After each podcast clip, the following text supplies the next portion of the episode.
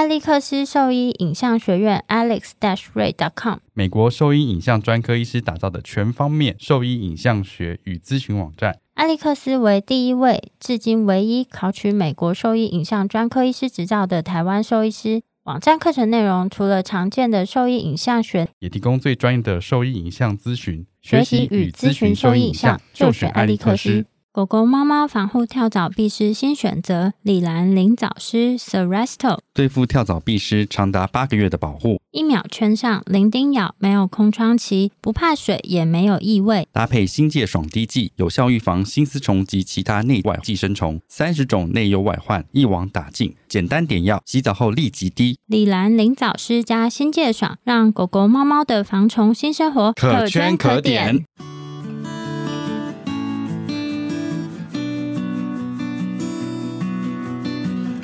您现在收听的是 Wonder Vet Talk 超级好兽医的闲聊时间，我是兽医师肖慧珍，我是兽医师林哲宇 Steven，在这边我们会用轻松谈论的方式带给大家一些简单而正确的小动物相关资讯，也会给大家分享兽医师日常发生的有趣事情。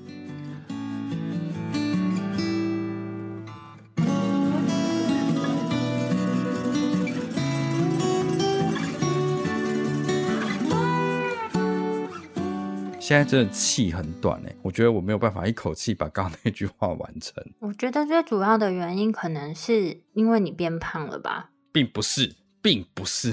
只是因为一天讲话实在讲太多了。然后刚刚那句话，我觉得我讲的有点快，我现在讲话要放慢速度。那天那个，你有看到杨立全学长分享的那个文章吗？你说是胖的林医师还是瘦的林医师吗？不是，哈哈哈，他不是这样子说的，不是这样说的。他是说，哎，他说有一个自主就是从新店跑去那边看眼科，在聊天过程就讲到说，哦，他是在小王子动物园开刀的。他就说是林医师帮他开刀，说是没错，也在小王子动物医院复健。他说那也是另外一位林医师帮他复健的吗？他说是，是另外一位林医师。胖胖的，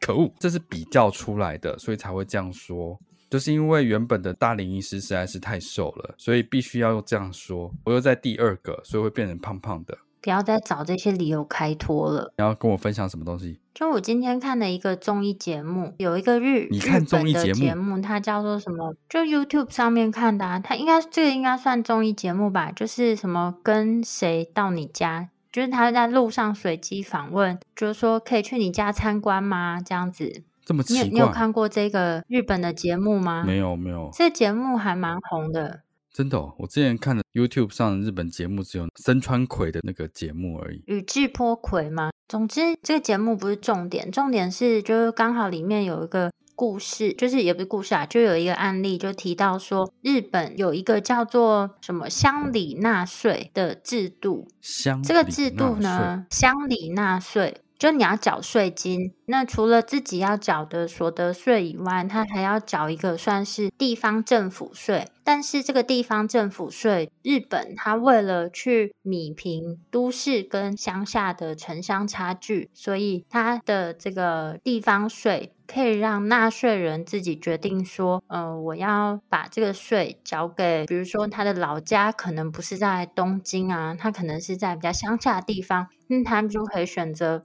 要把这个地方税缴回他老家所在的城市。那他们为了在推行这个制度啊，在台北打拼也可以把税缴回你的家乡，这样子。因为我也没有很清楚他们的税制，不过我大概爬了一下文，是因为我们现在在台湾主要是缴那个所得税嘛，然后好像是我印象中我缴税好像没有另外的一个什么地方政府的税金。然后，因为他们有除了这些大都市以外，有很多乡村呐、啊，像有一些乡村，它本来人口就比较稀少，但是你知道，日本到处各地都有一些什么特产，或是一些其他的小东西。如果你是不想缴回老家的也 OK，他们就会有一个很像邮购目录的东西，上面就会写说，哦，这个城市啊，或是这个地方缴这个乡里税给他的时候，他会回馈给你一个地方的特产，这样子。哦，所以是可以选的就对了。比如说某个地方它特产是嗯酱油，然后它那个地方有它特有的酱油，当你缴了这个税金呢，它为了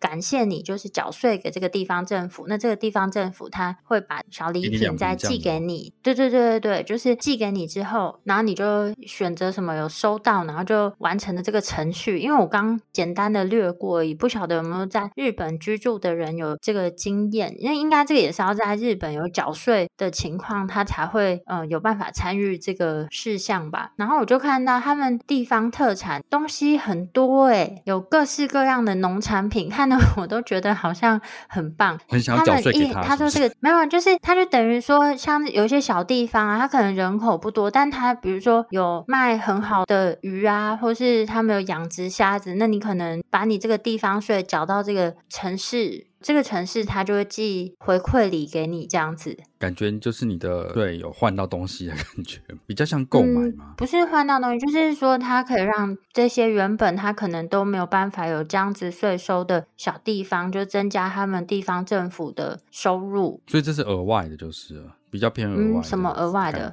就是我以为他们这样政府中央他们其实是会有发放预算给他们去发展之类的。然后这个是他们自己额外的收入之类，就我也搞不清楚日本的那个税收是怎么样。但听起来其实。嗯，对啊，听起来是蛮有趣的。如果像就如果说应用在台湾的话。就例如说，我喜欢拉拉山水蜜桃好了，然后我就可以把我的税缴在那边，我就会收到他们的礼品，这样子嘛。对，有些地方可能就有一些比较小的乡镇啊，或是这种更小的，它可能也许中央政府发的金额还是有限，那他们有些还是要靠地方的收入才有办法去维持这个地方的一些营运吧。所以他就是透过这种让人民可以选择你这个地方税要缴到哪边，然后去让都市跟乡下地方他们的收入不会真的有这么大的落差，可是这种比较乡下的地方，他们就相对比较开心啊，因为他们就增加了一个收入的来源嘛。可是像东京就会不开心啊，因为他原本可以收到更高的钱，但大家都不交给东京了，哦、所以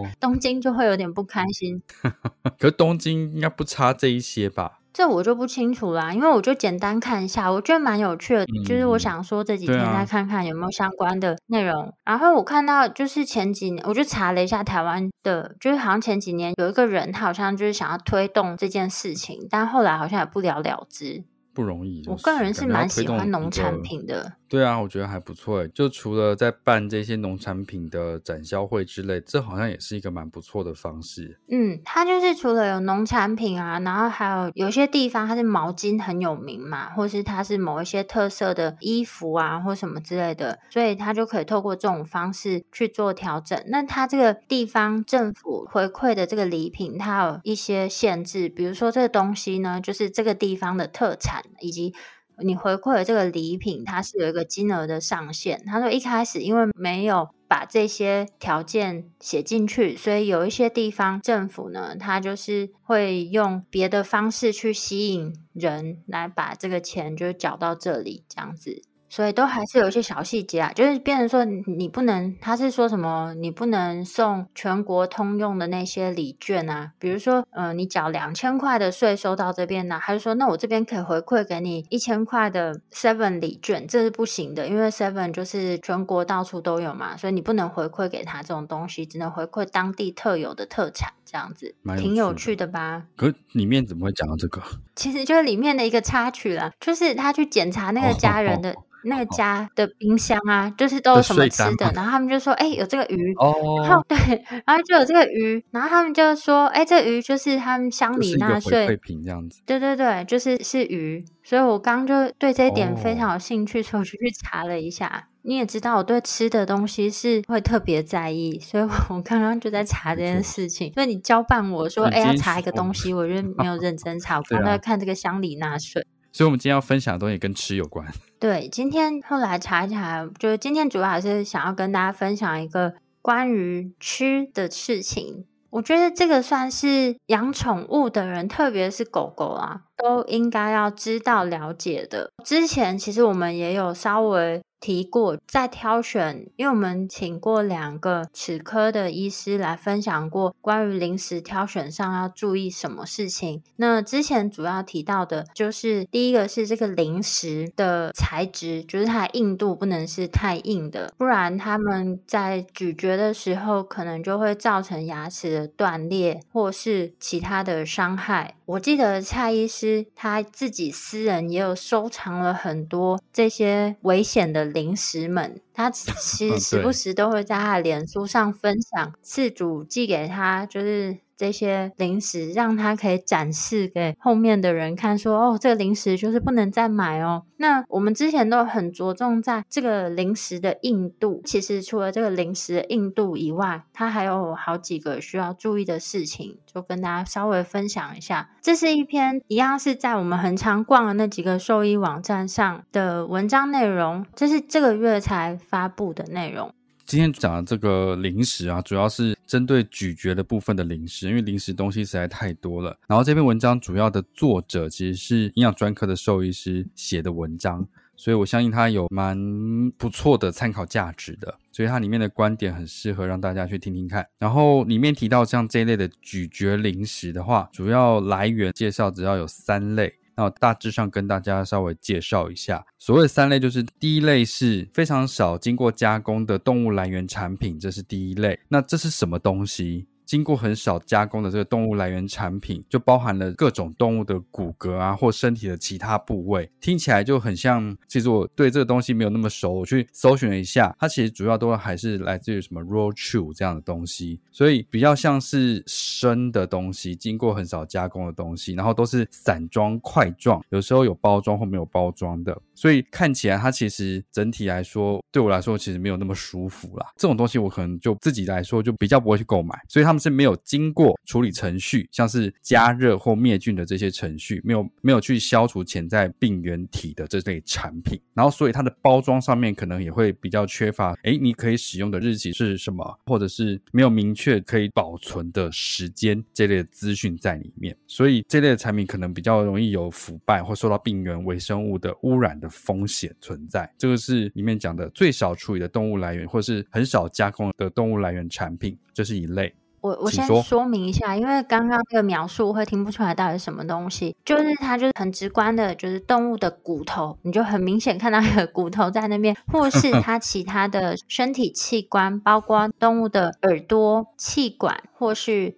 肺、蹄。或是他们的脚，就是什么牛角啊，然后我记得我是在那个宠物店没有看过哦牛尾，然后我在宠物店，然后有看过什么牛筋或是牛腱，嗯、就是他们是你可以看得出来这个器官原始的形状。哎，可是我的印象中，就是我看过的这一些咀嚼类的零食啊，大部分都是熟的干燥的东西，就算是气管类的东西，看起来都是干燥比较脆的东西。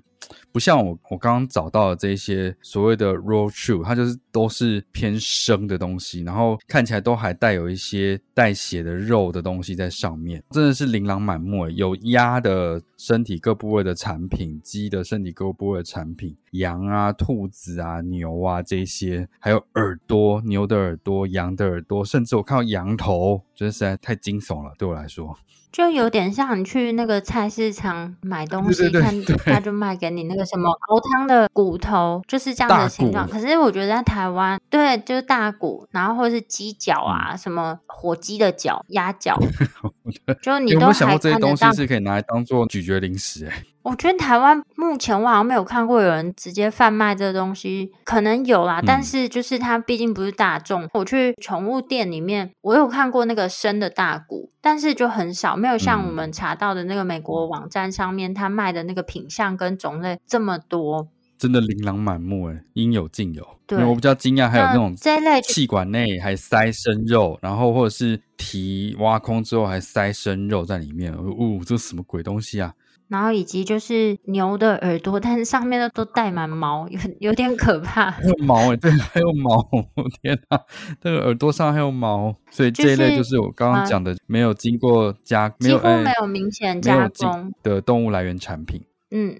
再来的话，就是第二类是经过加工的动物来源产品，这应该是我们比较熟知的啦。它其实所谓的加工，就是比较偏是副产品类的东西，像是肉骨粉啊、鱼粉、血粉，或者是血制品等等这一类的东西，就会比较偏向这一类的产品。往往有经过进一步的加工跟制造，来制作像这样的咀嚼零食，这样子 OK 吗？举的例子的话，这边看就是我们熟知的，大概就是牛皮骨这一类的东西啦。所以它还是比较偏向有一些加工跟化学加工的这些成分在里面，所以它原则上不太适合当做主食哦，不太适合当做主食。这边建议的话，就是它因为还有些添加的东西在里面，所以还是要使用的话，还是酌量使用就好。这边提到的这些经过比较多加工的动物来源咀嚼零食的话，我们去宠物店比较常看到，就是像刚刚提到的牛皮骨啊，或是有一些我们在宠物店也比较容易看到，它就是加工过后的一些猪耳朵。它是看起来是比较干燥，嗯、但你还看得出来一个耳朵的形状。我觉得这是在台湾的宠物店相对比较常见的，但大家都没有想过说，就是你知道，其实要把这个所谓的不管是牛皮或是猪皮，要把它取下来，它过程中其实它会需要添加，比如说盐水啊、脱脂剂、清洁剂，或是其他的化学产品处理，因为这些皮上面原本都是有毛发、脂肪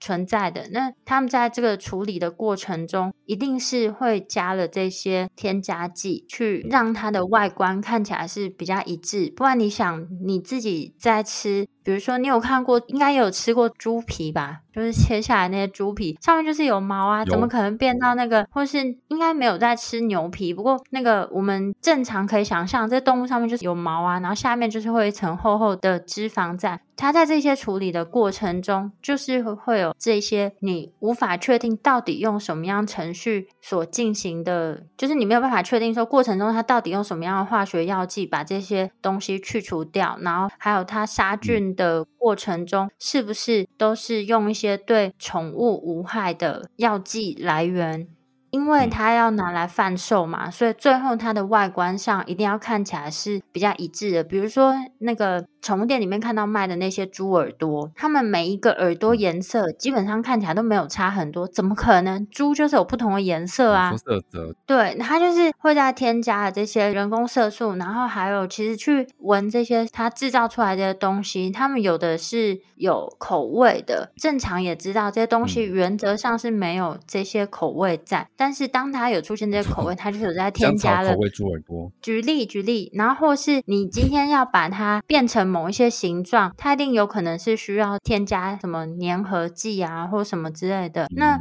一般来讲，在做成像这样子的东西，使用的原物料来源一定是比较差的原料，那还有一些碎皮革啊，或什么之类。甚至如果买的是牛皮骨，你知道那种牛皮骨，它们有分超多种了，像小型犬。的话啊、呃，应该不是小型犬，就是你去店里面嘛，店里面他们就是会有一区，就是都包装好，嗯、一区是那种散装的，你知道吗？你你去宠物店有没有印象？我很少去宠物店，你应该比较常去。就是宠物店里面，它会有一区是散装的，比如说有卖单个小牛皮骨啊，或者什么其他各式各样的比较硬的零食啊等等之类的，然后有一些是。有比较缤纷的颜色，然后有的它会把它制造成一个就是什么甜甜圈的形状，这些东西其实它们都是完全没有标示它的成分，然后还有它的保存期限，甚至它的来源。嗯都完全没有标示在上面，它的优点只是说，哎，你可以拎着买这样子。小时候我会买这些零食给我们家的狗吃，就是在我还是小朋友的时候，因为我就想要去偷买一些零食给我的狗吃。可是你知道小朋友就是零用钱很少啊，那你知道一包狗的那个点心其实不便宜，那你只能买得起这种。你这样说一包多少？一包那种散装大概有多少个？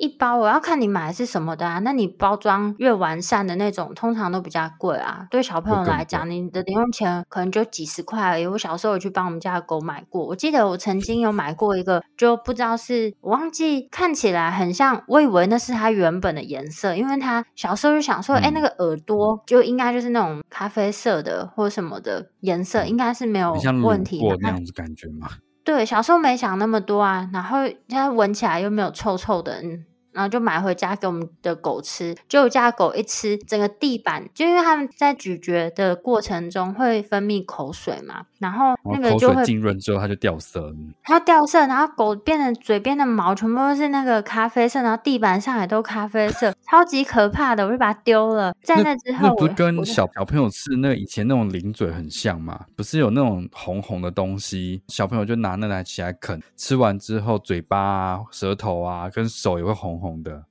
对，再来就是这种咀嚼零食啊，因为通常他们是让，主要是让他们拿来咬的嘛，所以有时候，嗯、特别是中小型犬，你给它一个这种咀嚼零食，他们不会一次把它吃完。就你有看过那种双头都会有一个结的那种牛皮骨吗？就算你买原色的，嗯、就是其实那个硬度啊，那狗狗它是不会一次把它吃，它可能就是慢慢咬啊啃啊，它会先拆一个结，然后你知道拆一个结之后，它、嗯、就把它丢到它的窝里面，或丢在你家里的角。但是呢，角落跟地上都是有灰尘，它就沾了灰尘，他想到再去吃一吃，咬一咬，光这个过程其实它就可能沾染了很多的细菌在上面，或是它是有可能让这个东西更容易变质，这样子。以前都没有想过这个问题，在小朋友的时候，谁会去想啊？嗯，不是因为我觉得大家就是会觉得这东西是有把关的，才有办法这样卖的感觉啦。所以你去买的时候，你会比较不会去质疑这东西到底好不好。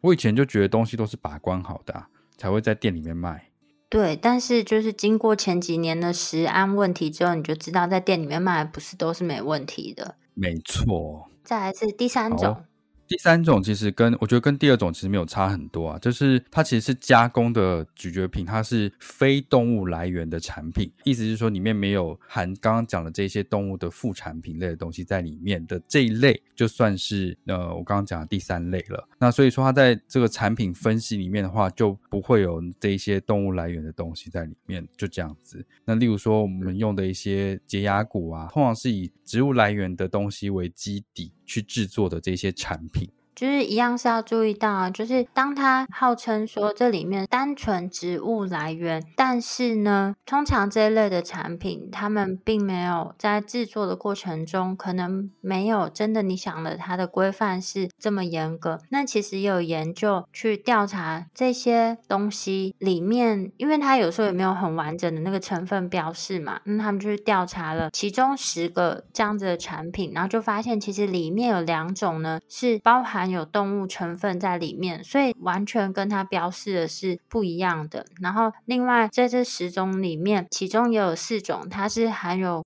细菌跟真菌的感染，这样子。这是在美国的报告吧？嗯，这是在美国，但是我想，任何标示不明的，它可能都是有这样的问题存在。就像以前呢、啊，我有跟你分享过这个故事嘛，嗯、就是你知道夜市牛排 哦，你说在那个采了回来之后，发现里面其实是没有牛肉这样子。不是，就是我们老师他当时就是在做原物料的分析，然后他就去买了好几间的夜市牛排，就回来做测试，就发现里面居然不是单纯的牛肉的成分，它是组合肉，同时呢，它含有高量的马肉在里面。好像听过这件事情，所以他证实了这件事情。对，对他证实了，那这个就是一样的情况啦，就是它标示不清楚的时候，嗯、其实你根本也不确定它的成分到底什么。就是他写说天然，或是他写说纯植物来源，但是它如果只有像这样子的宣称的这么天然，对，OK，那主要这三类啦，就是针针对咀嚼零食来说的这三个分类。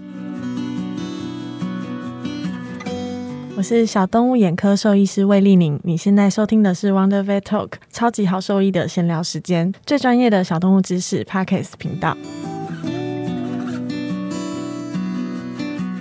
那接下来的话，我们讲一下，针对像这样的咀嚼零食，它到底有什么好处？为什么我们需要或者是想要给我们的动物用这一类的零食？我觉得还蛮可以理解的啦，就是像这样的咀嚼零食，就第一个部分的话，像是这边提到的，第一个是行为的部分。以幼犬来说，它是恒久齿正在发育的时间，其实我们在跟幼犬互动的时候，就会知道它其实会需要像这样子有啃食的这些动作出来，所以在给予这些咀嚼零食的时候，可以让它有一个咀嚼行为的一个出口，就是它不会只啃其他东西，然后让它有这种方式去完成像这样子啃食的动作，那提供就更丰富的娱乐给它这样子，这是第一个行为的部分。然后这是一个蛮算是健康的一个刺激啦。通常啊，我们比较常见是在那个幼犬啊，他们在长牙的过程中，会给他一个咀嚼零食，不论这个咀嚼零食它到底是不是可以吃的，可吃还不可吃这样子。嗯，不论是可以吃或是不可以吃的，在研究里面是有显示到，因为这个咀嚼零食它其实也算是我们用来丰富化狗狗生活的一个工具。当我们提供像这样子的咀嚼零食作为幼犬的丰富化工具的时候，它就会大幅的占掉它的空闲时间。也就是说，这些小狗狗们，如果你给它一个这个咀嚼零食去分散它的注意力，它就会花更少的时间在破坏家里其他不该破坏的东西。这边就有提到说，当提供了可以咀嚼的零食给幼犬的时候，它大概会占掉它们这些无所事事的时间，大概占了六成，所以它剩下四成的时间就比较不会去做破坏家里的这些行为。一些研究，只剩下四成的时间去探索。周边这样子。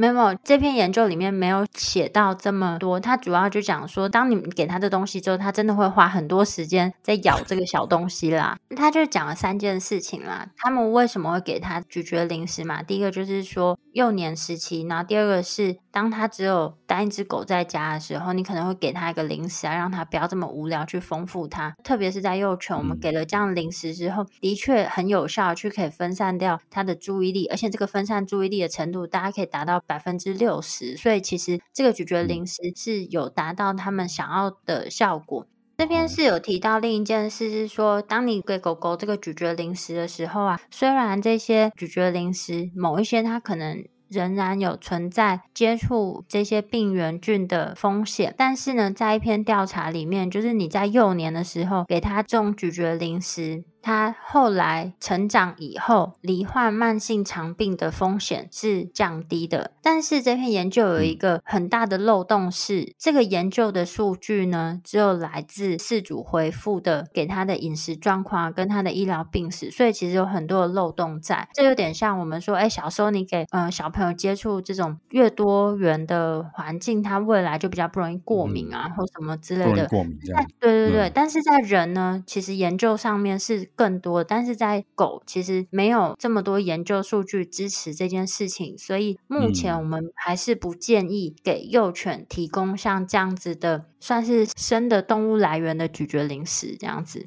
然后再一个是宣称的部分是口腔的健康的部分啦，这边提到的是以受访来说，这个研究里面的受访的狗主人来说，他们认为影响口腔健康最重要的因素是健康的饮食和天然咀嚼品之类的，同时指出他觉得刷牙并不重要，认为刷牙是不自然的行为。这个是他们在调查的时候这些狗主人的认知啦。有一一项报告指出，就是你在给了这些咀嚼零食之后，可以减少牙菌斑的生成跟牙菌斑的量，然后中间没有任何并发症。有一些实验的研究报告说，用了这一些的咀嚼零食之后，减少了口腔内的细菌，然后也减少了口臭，似乎跟刷牙有相似的效果之类的，嗯。但这根据目前的情况来看啊，就是我们也访问过两位齿科专门的兽医师嘛。现在的口腔照护建议，最主要的还是定期刷牙，就跟人一样啊。就是如果你每天都只吃这种 咀嚼用的零食，它依然没有办法去去除，因为你知道刷牙最主要就是要刷那个牙龈跟牙齿交界的这个位置嘛。那你如果只有咬这种咀嚼，零食的话，其实它是没有办法完全达到像刷牙一样的效果。应该是蛮能理解的才对啊！如果是有这么方便的产品，我觉得人也应该就要有这种东西。我就每天嚼嚼这些东西就好了，我干嘛要每天早晚都刷牙这样的习惯？嗯。然后刚刚讲的那些研究报告在里面有提到，就是说它其实里面的那些，例如说研究的对象的分组啊，或者是牙菌斑的评估。进行都没有一致的标准，再就是它里面的叙述啊，它是一个比较没有那么精确的描述跟记录，所以这个实验设计原则上是不是那么客观的？嗯，就是这篇支持使用这些什么小牛角啊、骨头来作为咀嚼零食，然后达到减少牙菌斑效果的这个研究，其实它里面并没有描述到，就是他给他吃的这个咀嚼的骨头啊，到底是。什么样的大小，然后以及它实际上的成分。这边，因为他们这个等于是宣称，不是宣称，就是认为可能对于口腔的健康有帮助这件事情。其实以齿科专门的医师，他并不反对给予这一类的产品去辅助或帮助你进行这样咀嚼，的确有可能有一些减少牙菌斑的一些成效，他并不反对。但是这不能替代掉他们目前建议的刷牙这件事情，这才是对于口腔健康最根本的要做的一些保健的事情。刚刚就是一些，其实也是直观的，大家在选择这些零食，他们会想到的优点。但是，因为我们自己本身其实相对比较少去选择这样子的咀嚼零食作为自己宠物的零食来源，所以我们对它的缺点是相对比较熟悉啦。第一个的话，就是因为我们就不会选这个东西啊，因为我们就知道它缺点那么多，我们根本就不会那早就 看起来就很可怕啊。那就是风险的话，其实这不只是只有我们说，大家说，那甚至呢，在二零一七年的美国食品和药物管理局 FDA，它也发布了一篇，就是关于你在给狗狗吃这些骨头，其实是有什么样的风险存在。这篇 FDA 发布的警告呢，里面就明显的写出，当你提供给狗狗吃这些狗骨头的时候，它都可能会造成胃肠道的阻塞，或是造成它窒息啊，或是口腔内的切割或伤口，那甚至。是，如果你给的这个东西，它在加工过程并没有被完善的控制，像刚刚有提到加热不完全，或是没有去灭菌的话，它有可能会造成他们一些消化道症状，包括呕吐、腹泻，或是肠道出血，甚至死亡。今天跟大家分享，就我实际看过几个故事啦。第一个是有一只大概蛮年轻的法斗，它在我去年。出国前，反正他就是皮肤很差，然后经常来给我看那个皮肤问题，还有他严重的耳炎。在我出国前，其实他几乎皮肤的状况都蛮稳定了。那我出国回来之后，就问同事说：“哎，那个狗最近有来吗？”因为我记得它还蛮年轻，我就想要关注一下它皮肤状况怎么样。因为那只狗超级难照顾的，然后是女儿要养，嗯、但是女儿在念大学，所以其实都每次都是妈妈带它来。那好不容易妈妈照顾它，照顾的挺不错，然后我就看它还是差不多好。就问我同事说：“哎，最近这只狗狗它还好吗？”他就说：“那只狗就是死掉了。”那我就说：“怎么可能？它怎么可能会死掉？它很年轻诶，它就是家里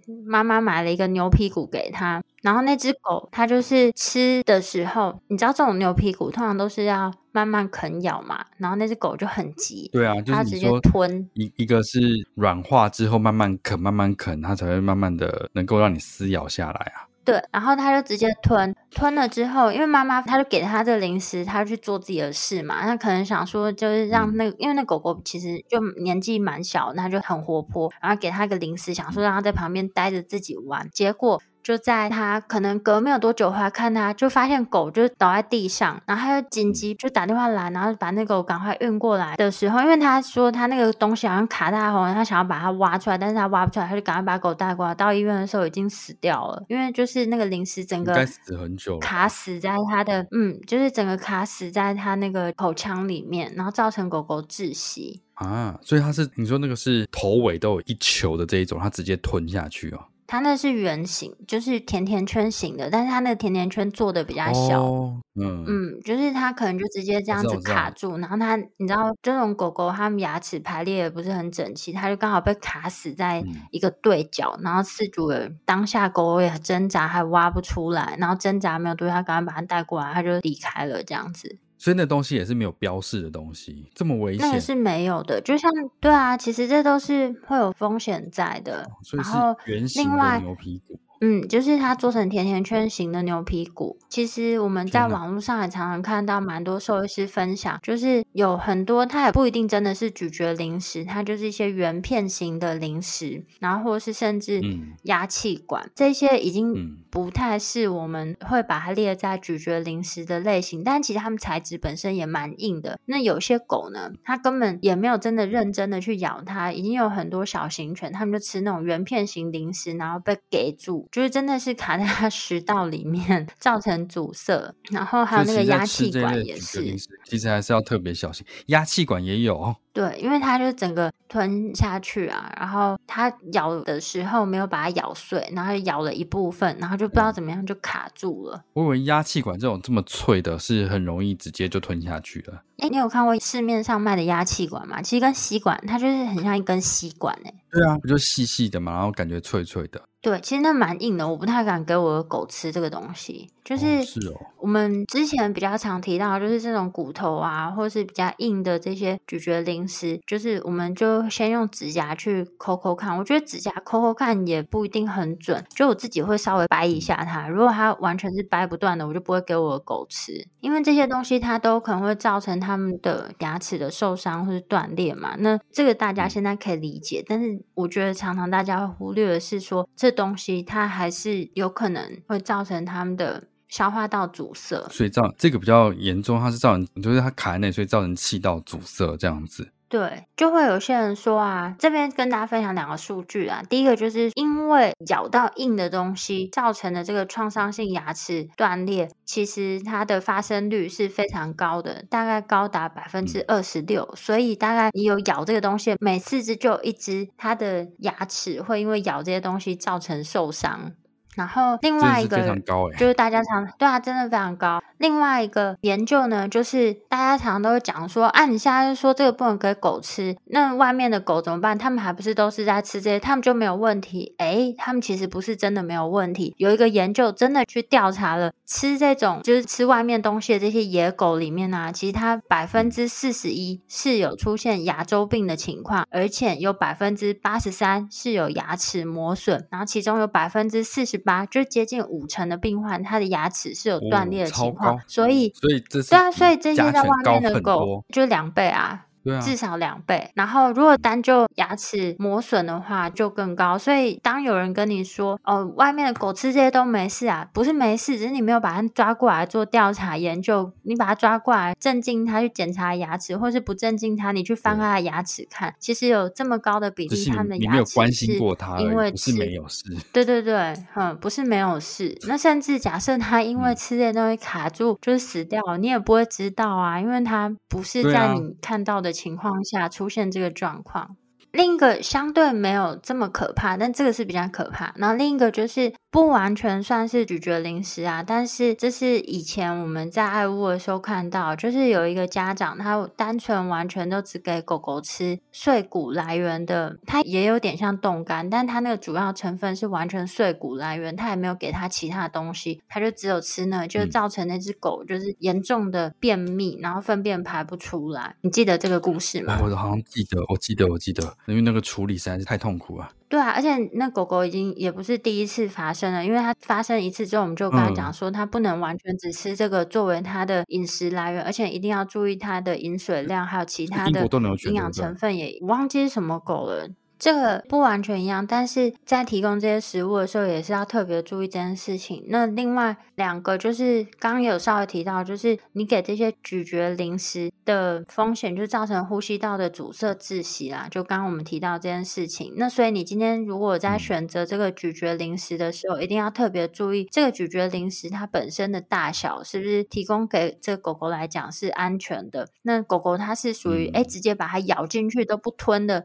呃不不不是不吞，就是直接一口就吞下去不咬的。那你在挑选的时候，一定都不能选太刚好的零食大小，然后或是像我自己的习惯是稍微比较硬一点点的东西，我就会把它剥得很碎很小。就像我们以前在给水疗的狗狗，就现在也是我们给它吃那个小零食，鼓励它，我们一定都是把它剪到超小，让他们在吃的过程中不要有任何像这样的风险存在。另外的话，消化道的损伤其实也跟刚提到的是非常类似，因为我们在提供给他这个东西，如果狗狗它们是完全没有咀嚼，因为我们原本是希望它是有咀嚼过或者把它吞下去嘛，那你如果是它是直接一口吞的，这个东西它比较硬的情况下，或是一些骨头啊，它没有把它咬很碎就吞下去，那它可能会造成一些边边角角比较锋利的边缘，那这都可能会造成它消化道的损伤。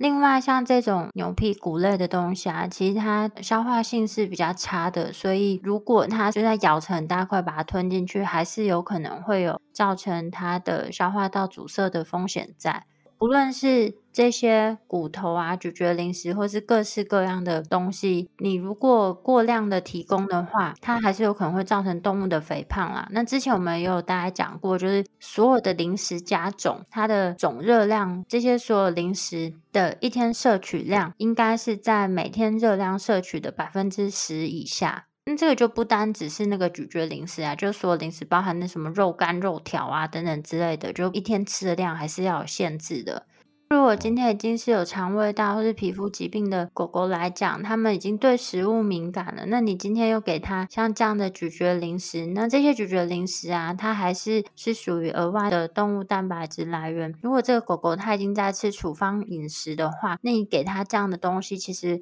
会让它原本稳定的病情受到影响。那还有另外一个要强调的是说，这些东西。他们其实跟饲料相比较来说，他们并没有那么严格的就是生产制造的规范。另外，他们在标示食物的成分标示上也相对是没有那么仔细。所以这些东西，他们有可能因为杀菌或是加热不完全，这些咀嚼零食上它还是有相对比较大量的病原体。家长有时候很容易被包装上面写的，因为你看到这个是圆形的骨头、圆形的鸡脚、圆形的鸭掌。它就是天然的，可是天然的不代表这些东西就是没有带有病原体啊。就像你今天去菜市场看到那些鸡鸭猪肉，它也是圆形的，但你会拿这些东西回家冰一冰就吃吗？不可能吧，你一定都是会煮过啊。那也不是说煮过这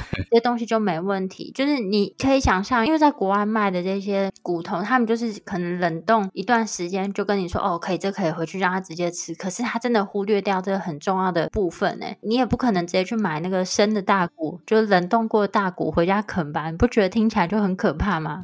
听起来很可怕，很像中邪。对啊，很可怕。然后这些除了就是之前提到，就是它有可能会有沙门氏菌。反正简单来讲，你在选择这些咀嚼零食的来源啊，就讲了那么多落落长啊，其实很多东西其实是你一想就可以想得到。那我们就再补充一些可能在思考的时候比较容易忽略的盲点。总结来说，就是不是说这些东西咀嚼零食不能给狗狗吃，而是你在挑选的时候，第一个一定要选择有明确标示成分，然后有完整包装的这些零食来源，不要去买那些散装的东西。然后它在标示上，最好是有写到它的热量，然后里面的营养成分，以及它比较适合哪一个年纪的狗狗来食用，还有它是不是有明确的保存期限，最好它的制成能够写出来，就是它要写说它有没有经过加热啊，或者杀菌的处理这样子。在挑选这个咀嚼零食的时候，一定要非常注意这个咀嚼零食的大小。还有你每天给的这个咀嚼零食的总热量，因为假设是一只很胖的动物的话，你每天又给它一堆零食，这还是有可能会让它变得更胖。那你这个零食的大小，特别是中小型犬，就那种小小狗是最危险的。你觉得看起来好像不是很大的一个零食，但那狗它可能根本就不咬，它就给它吞进去，这也是会可能造成它的消化道阻塞。然后在给这些东西的时候，最好是在旁边稍微看着它啦，除非你就是把它剥到完全不会造成影响的大小，不然就算是。年纪，因为我们常在处理一些异物的动物嘛，并不是只有幼年的狗才常见的。其实任何年纪的动物都有，包含老狗，其实也很常看到这样的状况。所以，并不是说哦，小时候吃没事，你现在老了让它吃就更放心，就是没有，这都还是一直要小心注意的。有一点，我就是特别要强调的是说，如果今天家里面，有老人或是小孩，千万绝对不要再提供给他们这些，比如说生的大骨啊，或是生的这些咀嚼零食，因为他们还是有携带病原菌的这些潜在的风险。那些狗狗他们在家里咬咬去，这些病原菌其实就是在你生活的环境里面到处散播。一旦它这个病原菌是人畜共通的，它有可能会让家里的人也生病。那还有就是在有免疫问题。以及有在进行化疗的病患，完全不建议就是给他们这些生的骨头啊，或是生的零食这样子。那今天就跟大家再分享一下，就是，我再总结一下。好，你总结。所以，我们今天其实讲到这么多，我大概稍微总结一下，大家分享内容非常丰富啦。所以今天至少提到了三种的咀嚼零食，那特点是什么？刚刚都已经讲过了。要注意的事情，虽然说这些咀嚼零食有一些潜在的好处，但是它造成的风险还是相对比较多的。然后要特别的注意，就是这些咀嚼零食可能造成的这些风险是大家要注意的。尤其是我觉得对于成分不耐或者是病原体这件事情要特别注意。然后另外的话就是在挑选咀嚼零食的部分的话，这边有特别提到说，我们可以选择有 VOHC 认证标章的这一些咀嚼零食，相对来说会更安全一些或更适合一些。最后想要再强调一次的部分的话，是像这一类的比较偏 raw chew、比较偏生食的这类咀嚼零食的话，其实它跟生食的风险是相类似的，所以在挑选的时候，这类的零食其实我觉得对我来说，我会尽量避免掉啦。好，到时候我们会附上这篇文章的连接啊。大部分的内容我们都有提到。那如果说想要看完整的内容的话，可以再自己点选这篇文章来看。如果说对我们分享的内容有兴趣或者有疑问的话，都可以上我们的网站。我们的网址是 triple w dot wondervet dot com dot tw，或者是 Google FB 搜寻 Wondervet 超级好收益都可以找到我们哦。喜欢我们的内容，可以点选 Apple Podcast 上连接，请我们喝杯饮料哦。那今天节目先到这边喽，拜拜，拜拜。